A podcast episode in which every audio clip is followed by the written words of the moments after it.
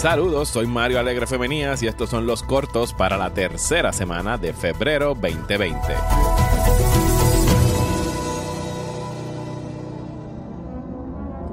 Tell me a tale of yourself, so that I might know thee. I have none to tell. Yet. You have none to tell yet.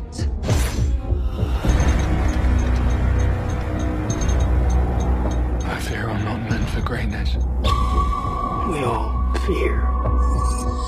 But fear can be a gift. Lo siento, Wes Anderson, te respeto muchísimo. El trailer de French Dispatch estuvo de lo más chulo y lo quiero ver, o sea, quiero ver esa película, pero el trailer de la semana definitivamente fue The Green Knight es de lo que todo el mundo estuvo hablando con respecto a trailers. Nos tomó por sorpresa. Yo creo que nadie estaba esperando esta película. Eh, por lo menos yo no había escuchado del director David Lowry adaptando este cuento de la leyenda arturiana acerca del Green Knight y la historia de Sir Gawain, que va a ser interpretado por Dev Patel en la película junto a Alicia Vikander como Lady Essel y Joel Edgerton como un Lord. El trailer se ve espectacular, o sea, es bien llamativo, bien impactante en términos visuales. Hasta el póster está increíble. Y tenemos a Dev Patel en esta era medieval luchando contra diferentes tipos de enemigos. Eh, me llamó muchísimo la atención, se ve brutal.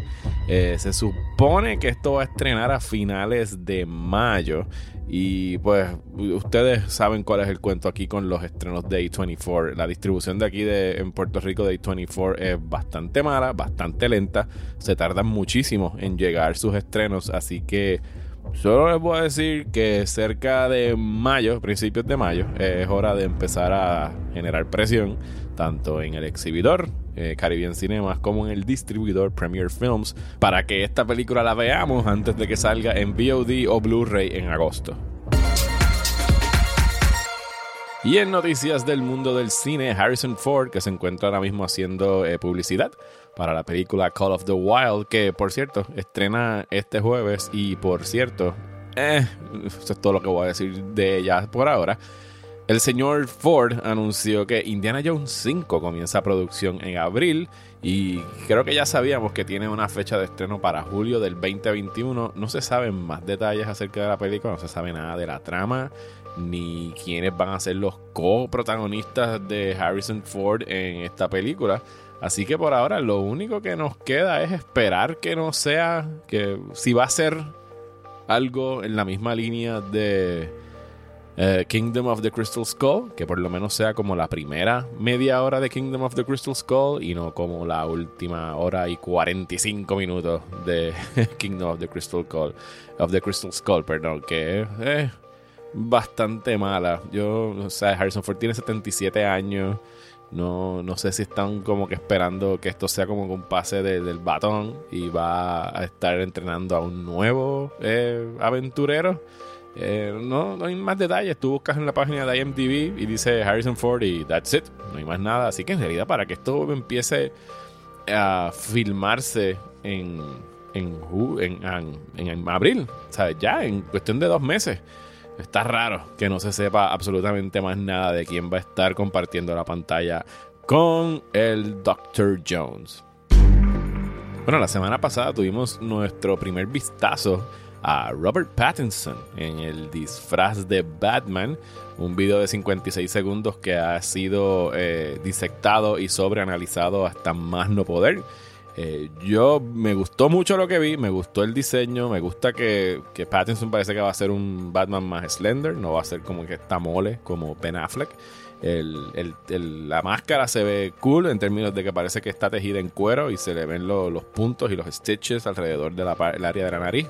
Y la cuellera que tiene, que parece que va a estar pegada a la capa, pues le da mucha movilidad en términos del cuello, así que no van a estar eh, recibiendo golpes el Dark Knight, así que no pueda eh, ver ni virar la cabeza para enfrentar a sus enemigos. Estoy bien pompeado con, esta película, algo que pensaba que ya yo había sobrepasado Batman, pero me gusta mucho eh, Matt Reeves como director y guionista, me encanta el elenco, me gusta que estén trayendo el pingüino con The Riddler y Catwoman. Y el otro día tiré como que un comentario en Twitter diciendo que, que mucha gente yo creo que no está preparada para que quizás Matt Reeves haga una mejor película de Batman de Christopher Nolan. Yo sé que ahora mismo suena descabellado, pero, ¿sabes? El género ha avanzado muchísimo desde que Christopher Nolan hizo de Batman Begins hace ya 15 años. Así que, ¿por qué no? ¿Por qué él no puede hacer algo mejor? No, puede ser que la trilogía de Dark Knight sea el principio y el fin de Batman en el cine. Hay que traer pues más voces, más visiones.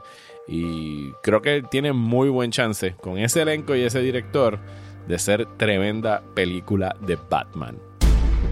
Bueno, y una noticia positiva, eh, Rick Moranis va a salir del retiro en una secuela de Honey I Shrunk the Kids que se va a llamar Shrunk, que me imagino que va directo para Disney Plus. No sé si vaya a ser un estreno eh, comercial de Disney. Eh, Moranes eh, se había retirado de la actuación desde hace ya casi 20 años, en 1991, perdón, hace casi 30 años. En 1991, luego que su esposa falleció y se retiró para encargarse de la crianza de sus hijos. Muchas veces le han ofrecido durante ese tiempo hacer cambios en diferentes películas, algo que él ha rechazado. Así que me da gusto tener a Moranes de vuelta. Yo solamente voy a hacer una petición al cosmos. Y es que si se puede, antes de que Mel Brooks, que ya está bastante viejito y hace tiempo no hace una película, haga aunque sea un cortometraje de Spaceballs. Yo quiero ver a Rick Moranes eh, como Darth Helmet, que yo sé que lo hizo para una serie de televisión de ABC o CBS, creo que se llama The Goldbergs. Tuvo un cambio pequeñísimo y creo que nada más hizo la voz. Pero me gustaría verlo eh, una vez más como ese villano de las películas de Mel Brooks.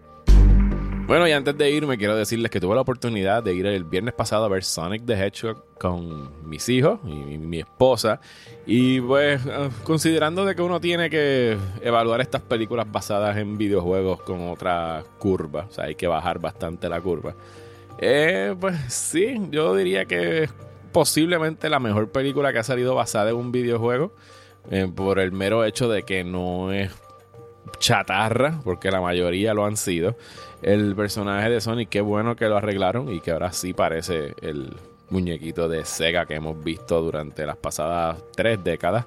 La Jim Carrey se robó el show como Dr. Robotnik, que pues eso era ya de esperarse. Está haciendo sus típicas payasadas que no lo veíamos hacer de esta manera posiblemente desde los 90. Mi única queja con la película es que me hubiese encantado poder ver a Sonic en su ambiente en algunas de las tablas más emblemáticas de sus videojuegos y no en este pueblito genérico de Estados Unidos corriendo por callecitas y avenidas y el bosque y, ¿sabes? Parte del, del fun de ver a Sonic es verlo dando vueltas en estos levels y brincando y en el casino y en el otro que tiene los, los, los launchpads, ¿sabes? Es alguna oportunidad desaprovechada que no dudo que la vayan, o por lo menos espero, que la aprovechen en la secuela, porque pues la película le fue muy bien en taquilla. Si Paramount necesita desesperadamente de franquicias.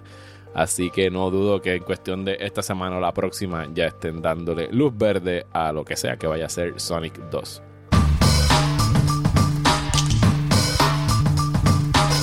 Bueno, y aprovecho para recomendarles que ya la segunda temporada de Narcos México está disponible en Netflix. La vi completa en un... Eh, me, me, adelantaron los 10 episodios, está buenísima. Si les gusta esta serie de Narcos, si les gustó lo que hizo Diego Luna en esa primera temporada, esta está igual o mejor que la anterior. De verdad que me los comí en dos días, los 10 episodios de esta serie de Netflix. Y en lo que respecta al podcast, esperen esta semana el tercer episodio del Top 50 con Juanma Fernández París, en la que vamos a continuar enumerando nuestras películas favoritas de la pasada década. Aquí vamos de la posición 44 a la 41 y de verdad que están muy buenas las selecciones esta semana, no porque lo diga yo, sino porque de verdad me sorprendieron algunas de las que escogió Juanma. Como les recuerdo, no, no compartimos nuestras listas antes de grabar, así que se da una dinámica eh, bastante interesante.